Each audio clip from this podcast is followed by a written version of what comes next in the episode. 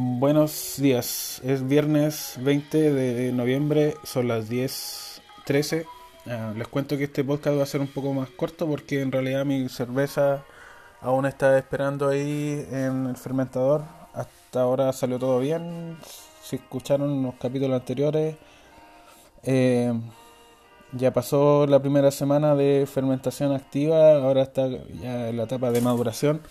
En esto, en, algunos, bueno, hay personas que tienen más espacio que yo, usan dos fermentadores, pasan de un fermentador a otro para la maduración. Y ahí, eh, bueno, hay varias técnicas para evitar que se oxide.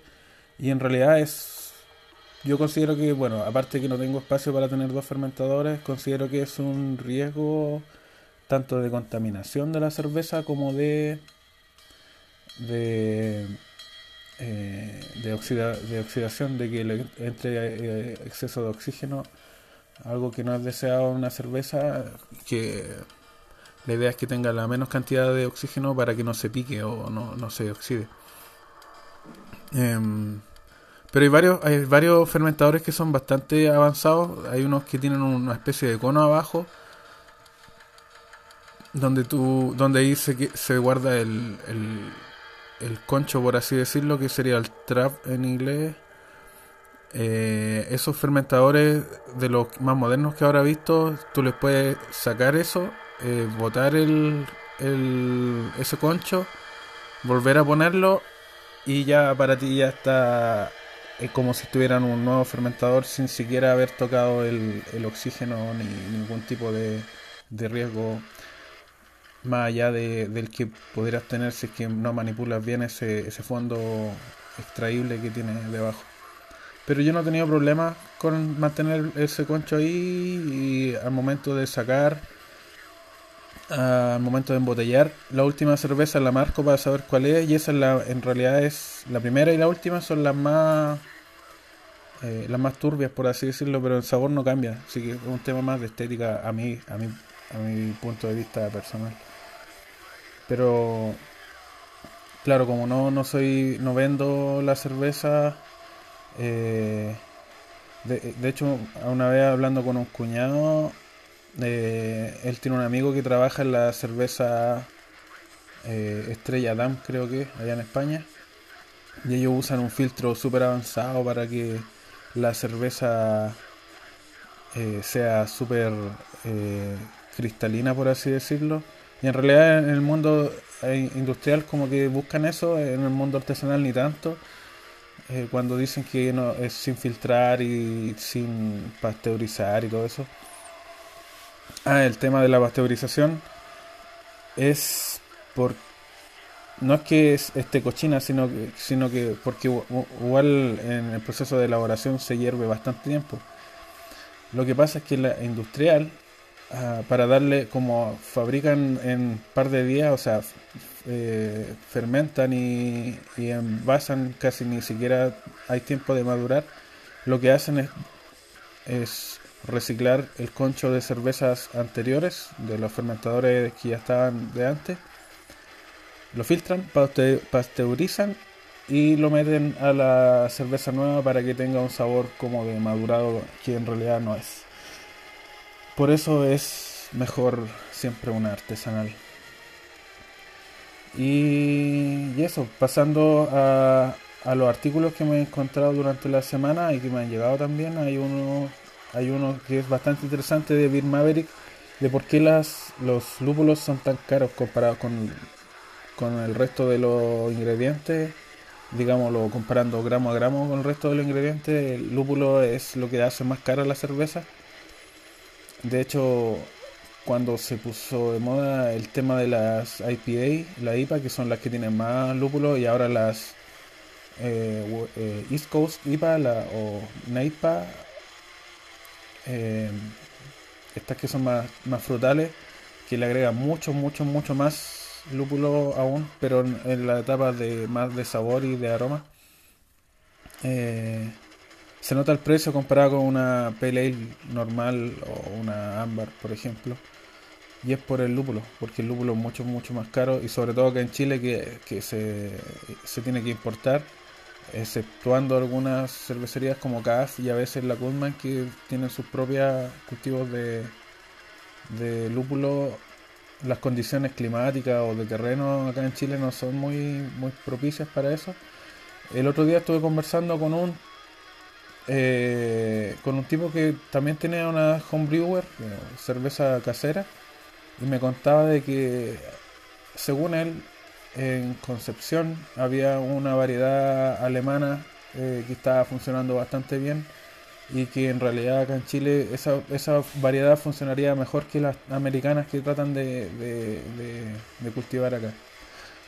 Pero no sé, no sé. Yo de eso, de cultivos, cacho poco. Mi señora ahora está metiéndose con las plantas y ahora estamos aprendiendo a, a, mantenerlas vivas porque ya tuvimos varios fracasos en años anteriores, pero ahora que tenemos más tiempo acá en, el departamento ya eh, las podemos cuidar. Eh, bueno, eso. Eh, lo otro que, que, hace caro no solo la importación acá en Chile, según este artículo, que gringo, si allá es caro, imagínate que ya ellos producen. Otras cosas que son que, que, que aumentan los costos son bueno, la cantidad de acres, de hectáreas que se necesitan para poca cantidad de, de, lúpulo, em, las plagas, eh, los desastres naturales que hay allá, sobre todo con el tema de eh, incendios forestales, eh, donde Yakima Hobbs perdió bastante. Em, en los huracanes eh, y otros desastres naturales que hay allá no son como los de acá que son temblores, son terremotos y las plantas no sé si se afectan tanto. Lo otro es que el tema de la fertilización de la, de del lúpulo, eh, a los que no conocen bien esta planta, es, se supone que es prima de la marihuana, así que ya, ya deben cachar de que hay un sistema en que si una planta macho fertiliza una planta hembra, se crean semillas y es no deseable.